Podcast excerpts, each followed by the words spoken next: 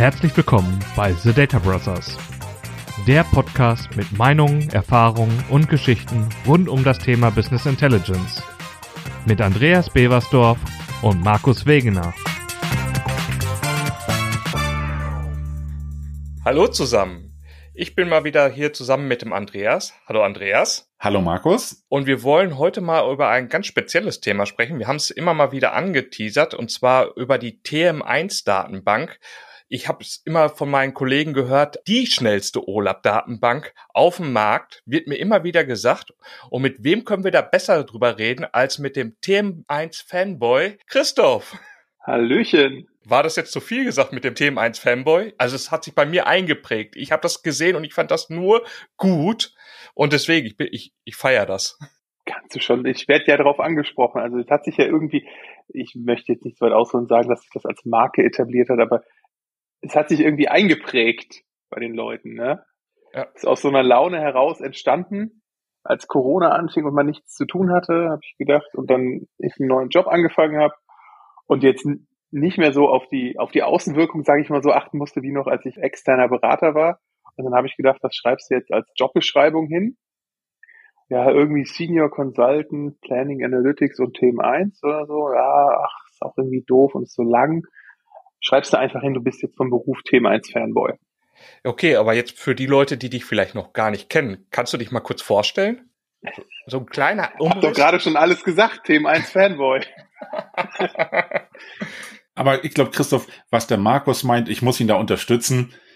Fanboy, das machen ja auch andere. Also äh, aktueller Film mit einem mir bekannten Schauspieler, der schon vor 26 Jahren so einen Film gemacht hat. Da gibt's auch einen, der sich mit Codenamen Fanboy nennt, hat aber auch nicht weiter erklärt, warum er denn Fanboy ist. Aber ich hoffe, das kommt im nächsten Film. Die Frage ist natürlich, wie wird man denn Fanboy? Das ist ja so neu, neudeutsch. Das hört sich ja so cool an. Ist das denn, und jetzt du weißt meine provokante Frage, ist denn das etwas Cooles, worüber wir da reden wollen? Natürlich ist das was Cooles. Ähm, wie wird man Fanboy? Wie wird, wie wird man Themen 1 Fanboy? Ne? Das ist ja, das ist wie, ähm, wie beim Fußball. Ja, also es gibt ja bei Bayern München auch keine Fans, das sind ja mehr so Sympathisanten. Ja, das ist halt bei den ganzen gehypten äh, BI-Tools auch so. Und Fanboy, da musste halt auch, das musste sein wollen. Ne? Und ich habe halt vor elf Jahren damals noch bei einem BI-Startup aus Rosenheim ähm, angefangen, Business Intelligence zu machen und damals schon mit, mit TM1 und fand das damals schon eine faszinierende Technologie, faszinierende Datenbank. Und weil die auch so anders ist als alles, was du sonst am Markt hast. Und diese, das hat sich halt über die letzten elf Jahre immer weiter intensiviert und irgendwann kam dann der Punkt und gesagt, ich möchte nichts anderes machen. Ich möchte mit keinem anderen Tool arbeiten. Ich möchte eben nur mit diesem Tool arbeiten und wähle Arbeitgeber danach aus, dass ich dort mit diesem Tool und nur mit diesem Tool arbeiten kann. Und das finde ich qualifiziert einen dann schon äh, zu sagen, dass man Fanboy ist. Ja, ich habe auf LinkedIn, ich habe ein bisschen nochmal wieder recherchiert, auch eine Aussage von dir gefunden, wo du gesagt hast, es gibt nur zwei Leute, entweder die Leute, die TM1 und die funktionale Datenbank verstanden haben und Fan davon sind, und es gibt die, die haben es einfach nicht verstanden.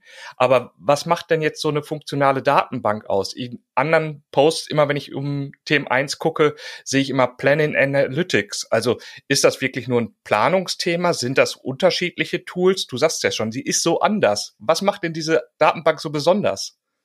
Also zum einen, Planning Analytics with Watson ist der neue offizielle Name des Produktes, das IBM vertreibt und die, die Themen1 Server, die Themen1 Engine ist eine Komponente von diesem Komplettpaket, was dann eben auch noch um Dashboard Komponenten und Web-Komponenten und eben auch eine Excel-Integration erweitert. Dann das Gesamtpaket Planning Analytics with Watson ergibt oder kurz Planning Analytics.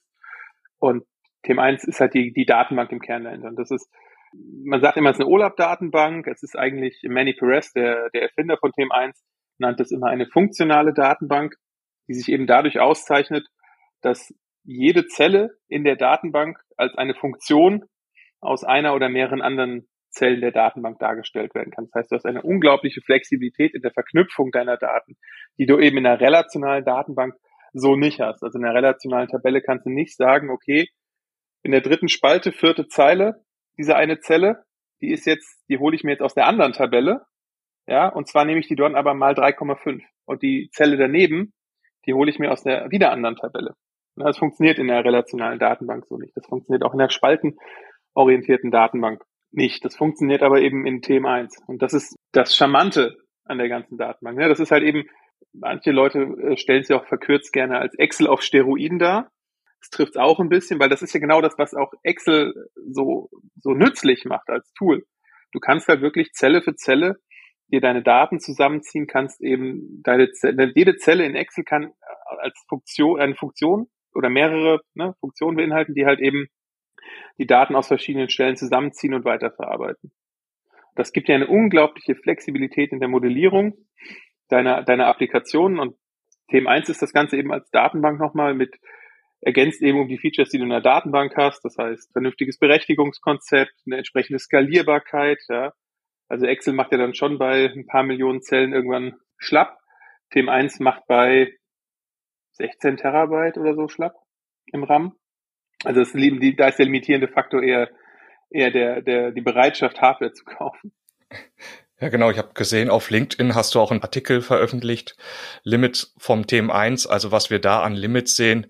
Ja, das war ja ein schlechter Scherz. Also ich meine, mit den 13 Terabyte RAM und 400 Cores in der AWS könnte man das laufen lassen. Also das ist ja keine Limits. Das sind ja Welten. Auch was wir da mit den Zellenlimitationen haben für String-Werte mit 30.000 Charaktern oder wenn man Rule-Dateien schreibt. Also die, die Limits würde ich, glaube ich, waren verschwindend gering, die du aufgelistet hast oder die man da gefunden ja, hat. Ja, aber das Lustige ist, es hat jemand, es hat jemand kommentiert von einem anderen Planungssoftwarehersteller, der, glaube ich, das, den Artikel nicht gelesen oder nicht verstanden hat und dann auch kommentiert hat, ja, deswegen ist Thema 1 nicht gut. Ja, der eben den Artikel nicht gelesen hat, weil ich meine, ich habe auch eine, eine Reaktion darauf bekommen, dass, dass eine andere Datenbank, deren Namen ich jetzt nicht nennen möchte, eben nicht bei 256 Dimensionen aufgibt, sondern erst bei 512. Ja, bei, man jetzt schon, also ein Datenmodell, das ich nach 256 verschiedenen Attributen oder äh, Merkmalen filtern möchte, das möchte ich mal sehen, weil, weil, wer damit sinnvoll arbeiten kann. Ja? Egal mit welchem Tool. Aber Christoph, da kommen wir doch zu dem coolen Punkt, sinnvoll damit arbeiten.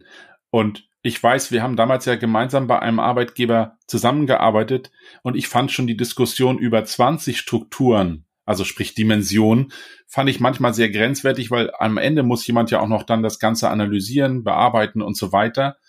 Aber wir wissen ja beide, die Stärken von dem TM1 liegen ja eher in einem anderen Bereich und ich vergleiche das mal mit meinem Geschäftsführer und den darf ich jetzt zitieren, ohne dass ich seinen Namen nenne. Andreas, eine Planung aufzusetzen, das kann doch jetzt hier nicht so lange dauern. Wir haben das früher in MIS Alea gemacht und das war in einer halben Stunde erledigt. Wieso dauert das jetzt in diesem coolen Tool, was der Markus und ich so lieben. Warum dauert das jetzt so lange? Ist das in TM1 ähnlich einfach? Und würdest du das auch so bestätigen? Ähm, ich würde sagen, dass äh, die Herausforderung bei Planungsapplikationen oder generell auch bei, bei, bei BI-Applikationen im Allgemeinen immer in der Fachlichkeit liegt. Du musst fachlich verstanden haben, was du machen willst. Irgendwas schnell hinfuddeln, das geht mit jedem Tool. Ja? Das, aber was, was Nachhaltiges, äh, was auch stabil ist, was dem Kunden auch einen Mehrwert bringt, das, das ist nicht mal eben schnell hingeklatscht. Das ist auch nichts, was irgendwie auf einem Aldi-Rechner läuft, ja, wo man keinen irgendwie, Andreas weiß, was ich, was ich meine. Ähm, und deswegen ist das immer die Herausforderung, wenn man, also wenn man etwas fachlich komplett durchdrungen hat, wenn ein perfekter fachlicher Prozess ist, den alle Projektbeteiligten verstanden haben, ja, dann kann man in einer halben Stunde auch mit Themen 1 sehr, sehr viel erreichen. Ja, aber die Herausforderung ist ja eben, dass das dann eben feststellt, ja, nee, also der Planungs, der monatliche Planungsprozess, ja, der soll schon jeden Monat so sein, außer im April und im September, weil da ist Werksurlaub, da muss der ein bisschen anders laufen, da ist der verkürzt und dann haben wir noch Mitte des Jahres ist ja auch noch Mitsommer äh, und so weiter, da, da muss das wieder anders laufen und außerdem haben wir da noch diese eine Niederlassung in Bad Kreuznach, da ähm, läuft das alles sowieso auch gegenläufig, das ist ganz anders. Ja? Diese heraus, das ist ja ganz oft so, wie sich das in der Realität darstellt. Das heißt, diese ganzen Ausnahmen, die machen so ein Projekt, so ein Prozess kompliziert. Und das Tool ist, das kommt, ich würde das immer danach machen, wenn ich, wenn ich einen Experten habe für das eine Tool und einen Line für das andere Tool, würde ich immer das Tool nehmen, wo ich den Experten für in der Hand habe, weil der kriegt mit jedem Tool was Gescheites hin. Also mit dem Tool, mit dem man sich auskennt, so rum. Aber wie ist das denn jetzt bei TM1? Wir sprechen ja häufig immer über diesen Self-Service-Ansatz. Wie weit ist TM1 denn für einen Fachanwender oder so auch in der Modellierung bedienbar? Brauche ich da immer einen Berater bei, um diese ganze Sache, wie du das gesagt hast mit den Zellen, also ich sag mal, eine Excel-Datei kann sich jeder vorstellen, in eine Zelle reinzuschreiben, aber bei TM1 wird das ja wahrscheinlich nicht so einfach sein, die Formel anzubringen, so wie in einer Zelle zu adressieren. Mm, Im Endeffekt schon. Das ist ja auch die, die Stärke von, von Themen 1. Also das ist das Fluch und Segen von Themen 1 sozusagen zugleich, weil Themen 1 ist sehr stark in Controlling-Abteilungen, wo es eben durch den Fachbereich gewartet wurde. Ne? Da kann man jetzt über die, die Optik an manchen Stellen, ja, die ist in die Jahre gekommen bei dem einen oder anderen Frontend. Aber die Funktionalität, dass man wirklich eben eine komplette Applikation aus Excel herausbauen kann, mit einer Datenbank, mit einem Berechtigungskonzept, mit, mit Ladeprozessen aus irgendwelchen Vorsystemen, kann ich aus Excel heraus als Controller selber gestalten. Ja, ob das dann immer die performanteste, perfekte Lösung ist, das ist wie bei jedem Tool. Ja, das eine ist ein Ergebnis erzielen, das andere ist dann, wenn so eine Applikation dann in einen, in einen Lifecycle übergeht und eben einen gewissen Komplexitätsgrad erreicht, dann brauchst du immer Leute, die sich damit Vollzeit beschäftigen. Ob das jetzt externe Berater sind, ob das Know-how ist, was man in-house aufbaut, ja, aber das ist bei jedem Tool so, dass ab einem gewissen Komplexitätsgrad brauchst du Leute, die sich damit Fulltime beschäftigen und da auch wirklich das, da wirklich ähm, unter die Motorhaube gucken können. Mhm. Und wenn, wenn ich jetzt Blut geleckt habe und möchte das ganz gerne mal ausprobieren, wie weit muss ich da schon vorpreschen? Kann ich das irgendwo als Demo laden oder sofort immer mit Experten losgehen und Server aufsetzen? Nö, du kannst, das gibt's ja auch als Cloud-Offering von IBM selber. Ja, du kannst jetzt also direkt, kannst dich jetzt heute auf der IBM-Website, ich glaube zwei Wochen kriegst du kostenlos als Testversion und hast es komplett übers Web und kannst übers Web modellieren, kannst dir deine CSV-Datei reinschmeißen und kannst auf der Basis dir einen Würfel modellieren mit deinen Dimensionen und mit allem und dann deine Dashboards darauf aufbauen. Also ist es auch schon mittlerweile den Lifecycle mitgegangen, ist auch als Cloud-Applikation verfügbar und direkt buchbar und ich muss mich nicht um Infrastruktur kümmern, weil ich genau. darf geschehen, ich durfte es mal einmal installieren und ja, ich habe gemerkt, das ist schon ein paar mehr Komponenten, die da mitspielen, bis man so eine Lösung da ans Laufen bekommt. Mal in die andere Richtung ein bisschen nochmal vorgefühlt die ganze Sache hat ja dann auch noch mal so seine Eigenheiten. Das heißt, die Performance, die man dann äh, da reinbekommt, da gibt's ja aufgrund dieser funktionalen Ansatz dann noch mal dieses Skippen oder Fiedern von irgendwelchen Funktionen. Kannst du da mal was zu erzählen, was dahinter steckt und ja, auch wieder für die Anwendungsthematik, wie viel Know-how man dafür braucht, um sowas ja einzusetzen? das, äh, wie viel Know-how braucht man? Das äh, gilt wieder dieser alte Spruch, it depends. Ne? Je komplexer die Applikation ist, je mehr Daten ich habe, dann äh, desto mehr muss ich auf Performance-Optimierung achten. Ich meine, die, die, der, der Charme von Themen 1 ist ja, dass es die Daten sehr schlank gespeichert. Sehr, ne? Es werden keine Zwischenaggregate gespeichert. Das heißt, wird alles wird on the fly berechnet, so dass der Speicherverbrauch zum Beispiel verhältnismäßig gering ist für die Datenmenge. Das sieht man immer, wenn man so, so einen Würfel dann exportiert und dann die Tabellen größer sind als der eigentliche Würfel, weil der eben leere Zellen mitgenommen werden, was bei Themen 1 einfach keinen Speicher belegt. Und wenn du dann, wenn du die Business-Logik in Rules abbildest, das ist eine Syntax, die ist ähnlich wie bei Excel, ne? und ist auch, glaube ich, für jemanden, der Excel formeln kann, sehr schnell erlernbar.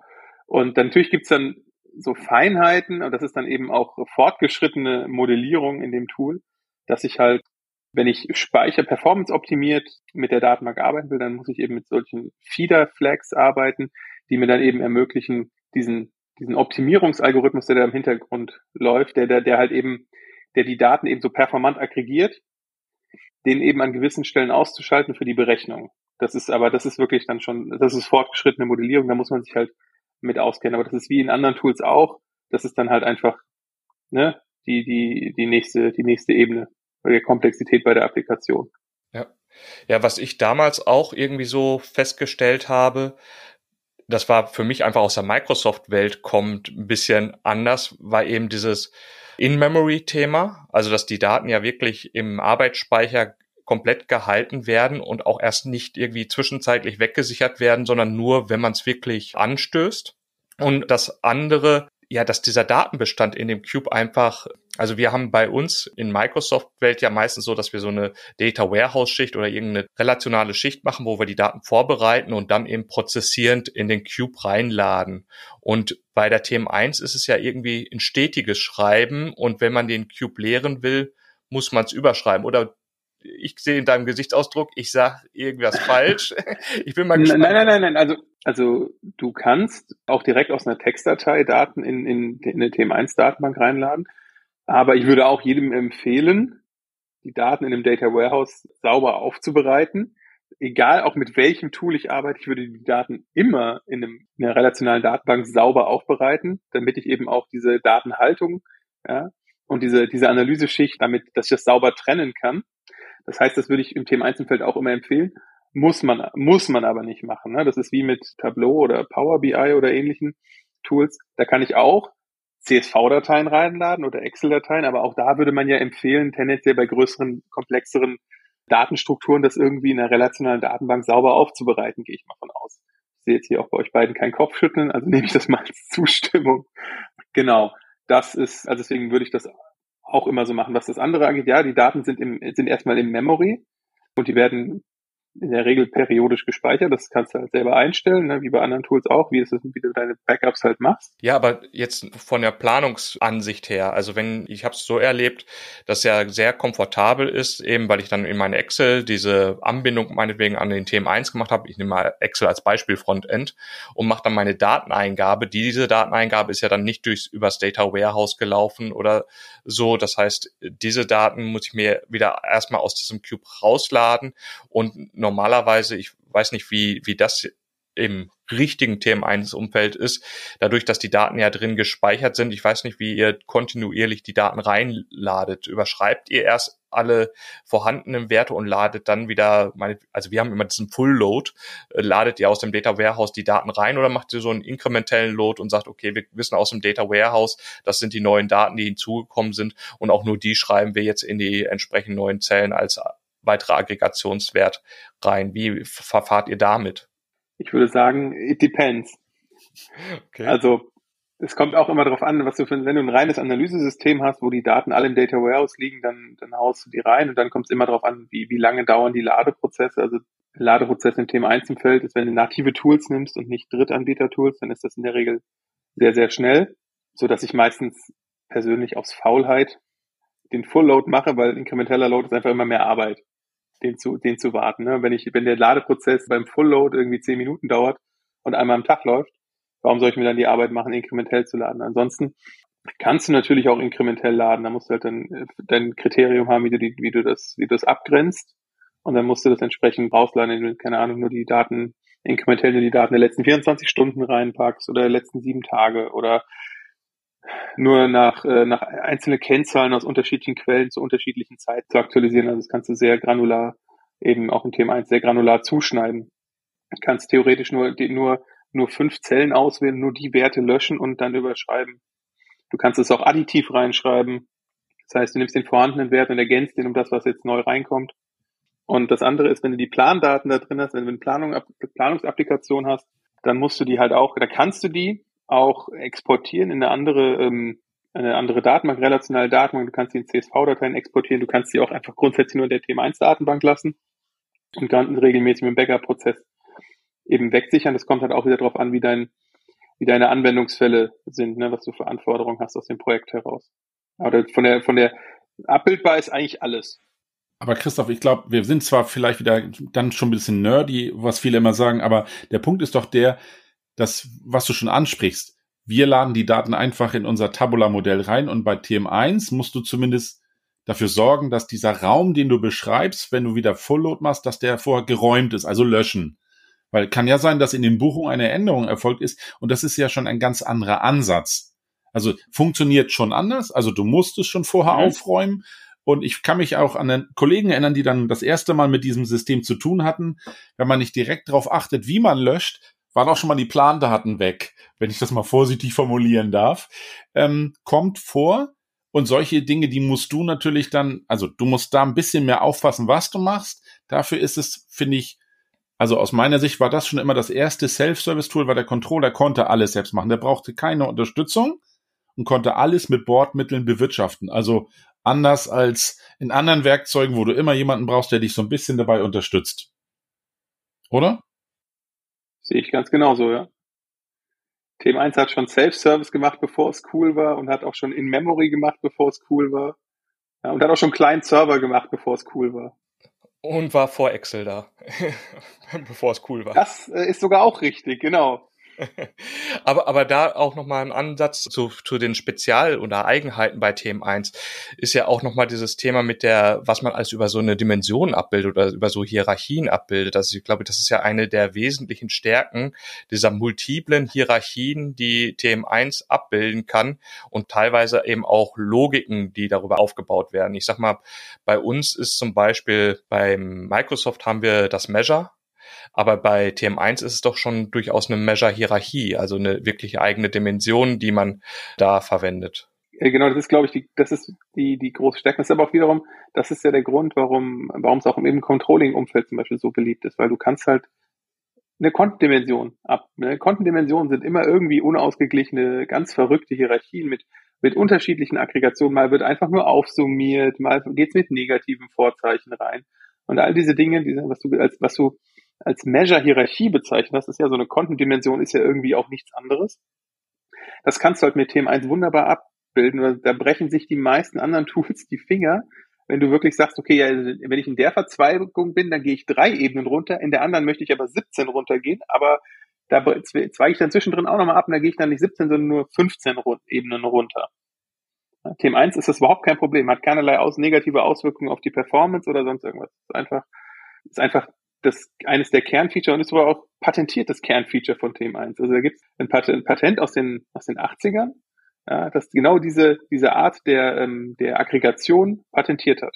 Und dann hatte ich was gesehen und fand ich auch wieder interessant, ist, dass ihr häufig auch beim Aufbau des Cubes durchaus die Reihenfolge der Dimensionen nach Größen berücksichtigt. Auch da für mich irgendwie interessant, wie kriege ich denn sowas im Vorfeld gut durchdacht oder ist es gar nicht so wichtig. Äh, in der Praxis sieht man es dann eben anders oder wie, wie ist da deine Erfahrung für die Performance her oder so? Um mich kurz, äh, mich selber von vor zehn Minuten kurz selber zu zitieren, it depends. ja. Es kommt wieder auf die Komplexität der Applikation an. Ne? Wenn das jetzt irgendwas klein, ein kleines Modell ist, wo, wo wenig Daten drin sind, also nur ein paar, paar hunderttausend Daten oder so, also nichts Wildes, da ist das ganz oft auch gar nicht so relevant. Also dann, dann ist jetzt das, dann ist das zwar, wenn du da auf solche Feinheiten achtest, performanter, aber du merkst es gar nicht, weil es so oder so performant ist. Ne? Und das ist ja wie, ähm, wenn du bei einem, bei einem SQL-Server dann darüber philosophierst, nimmst du Varchar oder Nvarchar für deine Spalte. Das, in 80, 90 Prozent der Fälle ist das nie ein Problem. Ja? Also du musst dich mit dieser Frage gar nicht beschäftigen. Und so ist es bei der Reihenfolge der Dimensionen Thema 1 im Feld auch ganz oft. Du musst dich mit der Frage halt nicht beschäftigen. Das ist dann ein Thema, wenn du ein Performance-Problem hast. Dann beschäftigst du dich mit der Frage. Aber du hast halt in der Regel kein Performance-Problem. Außer, also nur, bei, nur beim kleinen Teil der Applikation, die eben entsprechend komplex und groß sind. Aber du sprachst das vorhin auch an, wenn du, nimm nur das Beispiel wieder dieser sogenannten Feeder oder andere nennen das Acceleratoren. Es gibt da ja so schöne Namen für einen und denselben Themenblock das heißt ja schon, dass du diese Caching-Logik durchbrichst. Und insofern muss man sich schon überlegen, was man da für Berechnungen anstellt, denn ich kann immer nur mein Zitat von vor zwei Folgen anbringen. Ich habe mal einen Kunden, der hat das in der Währungsumrechnung gemacht. Da ging die Bilanz in den anderen Währungen immer auf, da gab es keine Währungsdifferenzen. Das hat er aber ganz toll gelöst, indem er auf dem Top-Knoten immer gesagt hat, Differenz ist null. Das hat er per Regel gemacht. Ich fand das interessant, dass man das so machen kann. Pragmatisch, ja. Pragmatischer Ansatz und es gab keine Diskussion im Management. Macht ihr sowas etwa auch, Christoph? Und jetzt sei vorsichtig mit deiner Antwort. Du weißt, es wird aufgezeichnet. ähm, das, äh, wie war das? Äh, Tool, äh, Fool with a Tool ist uh, still a Fool. Ja? Also es kommt immer darauf an, macht das Tool nicht dafür verantwortlich, was damit möglich ist. Und Thema 1 ist halt super flexibel in der Modellierung und wenn das jemand missbraucht für solche Sachen, kannst du nichts dagegen machen. Das ist wie wenn du äh, in irgendeinem anderen, äh, in irgendeiner anderen Datenbank am Ende so einen Bereinigungsprozess drüber laufen lässt, der, der dann auch sagt, ja, alles, wo ich Abweichungen habe, setze ich, schreibe ich meine Null rein oder lösche den Wert. Deswegen ist das, also, wir, also, wir können das gar nicht. Ich mache das nicht, ja, Statement. Ja, das ist wie, das ist sowas wie Fehlermeldungen unterdrücken, ja. Das macht man nicht. Unprofessionelles Arbeiten. Und auch das, was die FIDA angeht, ja, also FIDA in Themen 1 können ein sehr komplexes Thema werden, aber sind halt eben in 80, 90 Prozent der Fälle kann man das ganz einfach halten mit einem Standarderläuterung, wie sie in der Doku drinstehen, kommst da äh, weit mit. Das Problem, dass du da irgendwo, solange du keine Performance-Probleme hast, brauchst du das auch nicht in der völligen Tiefe zu durchdringen, um damit zu arbeiten. Das ist dann, wenn du eine die eine Applikation hast, die entsprechend komplex ist, ja, mit sehr vielen unterschiedlichen Würfeln, wo Daten von A nach B in Realtime wandern durch die, durch Verknüpfungen zwischen den Würfeln und alles, ne, dann, dann kommst du irgendwann an einen Punkt und dann hast du noch ein System, was irgendwie von 500 oder, oder 1000 oder 2000 Usern parallel beschrieben wird, ja, da kommst du natürlich irgendwann an einen Punkt, da musst du einfach einen Moment mehr über Performance nachdenken und über Modellierung. Aber eine kleine Planungsapplikation für 15 Leute hast, die irgendwie ein Gigabyte groß ist, da musst du dir schon echt Mühe geben, dass du das so kaputt modellierst, dass du da Performance-Probleme hast. Ja, genau, aber du hast gerade angesprochen, das war auch eins der spezielleren Features, diese aufeinander aufbauenden Würfel. Also ist, glaube ich, auch etwas, was wir in der Microsoft-Welt eher weniger haben, dass wir eben die, dadurch, dass ihr da irgendwie in den Planungswürfeln einen Planungswürfel beschreibt, der gleichzeitig dann aber auch als Grundlage für einen anderen Planungswürfel dann wieder Grundlage ist. Also es ist auch ein sehr interessantes Feld. Ich hatte es mir im Vorfeld mal ein paar Sachen noch angeguckt gehabt und hatte dann im Kopf mal so versucht, ein Bildnis dazu zu machen und wollte jetzt mal einfach frech in die Runde hauen, dann ist für mich eher so dieses Microsoft der VW Golf und die TM1 die F1, also Rennauto.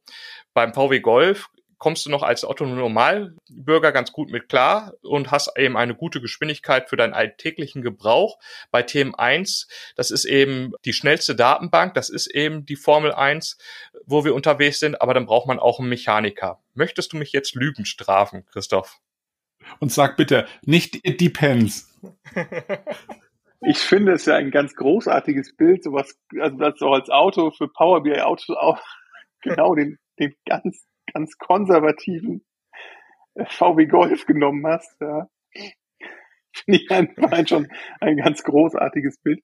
Äh, ganz ehrlich, ich nehme das, ich nehme diese Metapher jetzt einfach so mit und lasse sie einfach unkommentiert stehen. Mir gefällt sie. Oh, cool.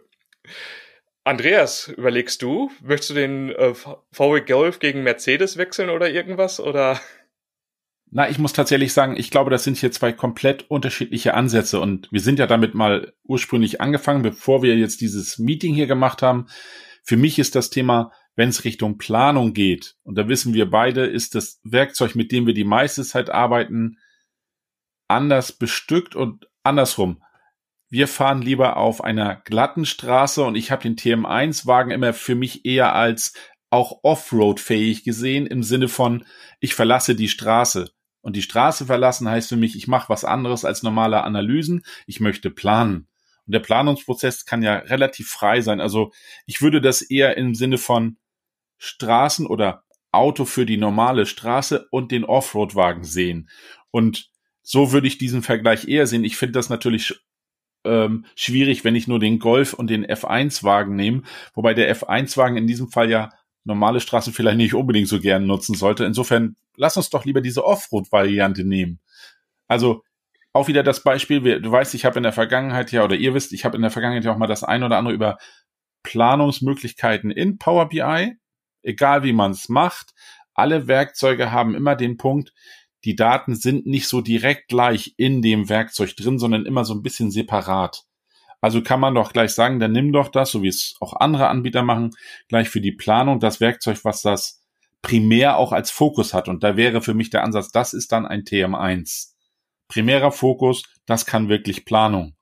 Und auch diese tollen, unausgeglichenen Hierarchien, die wir beide, Markus, so lieben und unsere Kunden noch viel mehr. Also, ich sag's mal so, wie es ist ich habe mich immer gefreut, Excel zu verlassen und nicht mehr zu benutzen, weil es mir zu frei ist, verstehe aber die Wünsche der Freiheitsgrade, die vielleicht aus anderen Applikationen gewünscht sind. Christoph, oder? Kann man, kann man so stehen lassen, ja? Also das Bild mit dem Geländewagen ist sehr gut. Das mit der, ähm, ja, die, die, die Freiheitsgrad, das, das ist es halt, ja. Das ist die, die, du kommst bei Themen 1 halt nicht so schnell an die Grenzen. Ne? Also auch was die Modellierung angeht. Und dieses, Markus hat das angesprochen, diese, diese Verzahnung von, von unterschiedlichen Würfeln, dass du wirklich halt eine treiberbasierte Planung einfach wunderbar mit Themen 1 umsetzen kannst. Und in vielen anderen Tools ist das doch ein Hauch komplizierter, das dann auch irgendwie in Echtzeit zu machen, dass ich irgendwo oben links was eingebe und unten rechts ändert sich mein kompletter Planwert. Ne? Das ist ja was, was so ein Controller total charmant findet. Ja? Und ich, ich persönlich auch, wenn ich aus der, aus, wenn ich aus der, Anwenderbrille aufsetze. Und das ist, glaube ich, da, da ist auch einfach Thema 1 unerreicht. Ne? Man kann bei anderen Dingen, ne, es kann auch Analyse, es kann auch Dashboards und alles, ja, aber da, wenn ich jetzt ein reines Analyseprojekt habe, das kann man auch mit Thema 1 machen, aber das kann man eben auch genauso gut äh, und wahrscheinlich an manchen Stellen auch schneller und besser mit dem äh, genannten Microsoft-Tool zum Beispiel machen. Merkst du ja? das? Er nimmt das gar nicht so gerne im Mund. Ist das ein böses Wort für dich? Nein, ich finde, ich finde auch, also ich mag auch Power BI. Ich finde auch Power BI zum Beispiel, wenn ich dran denke, Andreas, als wir beide uns das erste Mal kennengelernt haben, ne, das ist ja auch schon elf Jahre her, da kannte ja noch kein Mensch Power BI. Da war irgendwie noch das grüne BI-Tool, der heiße Shit. Und dann kam, dann kam dieses Salesforce-Tochterunternehmen. Ja, und Power BI kam, ich glaube, so richtig 2013, 2014, also weniger als zehn Jahre am Markt. Und ich finde das absolut faszinierend, wie dieses Tool sich weiterentwickelt hat und wie es auch innerhalb von Microsoft zum Beispiel extrem dominant geworden ist. Ja, also als wir angefangen haben, haben wir noch multidimensionale AS-Würfel gebaut. Ja, weiß gar nicht, ob das heute überhaupt noch jemand macht. Ja, und ähm, deswegen, ich mag auch Power BI. Punkt. Ich mag Thema 1 nur mehr. cool. Dann Blick auf die Zeit. Wir haben wieder unsere halbe Stunde erreicht. Danke, Christoph, für das Gespräch. Und jetzt müssen wir eigentlich noch unsere drei Dinge für den Nachhauseweg machen. Und wir versuchen mal, ob Christoph uns nicht mal sagt, was man sich bei TM1, so drei Dinge, wo er sagt, macht euch mal Gedanken für das Thema TM1, die wir da mitgeben. Zum Thema TM1, äh, treiberbasierte Planung. Okay, treiberbasierte Planung, Nummer eins, also ja. ein Einsatzgebiet, treiberbasierte Planung. Mhm. Dann würde ich sagen, die absolute Flexibilität und Skalierbarkeit. Ja. ja. Und als drittes, ich sag's jetzt einfach mal auch, Self-Service und Dashboards. Geht auch. Cool. Drei Dinge für den Heimweg, die man sich mal über Themen 1 nachdenken sollte. Und damit, ciao. Ciao. Das waren The Data Brothers. Wir hoffen, dir hat diese Folge gefallen und hinterlass doch eine positive Bewertung, egal wo du uns hörst. Abonniere den Kanal, um keine weitere Folge zu verpassen. Bis dahin, alles Gute von Andreas und Markus.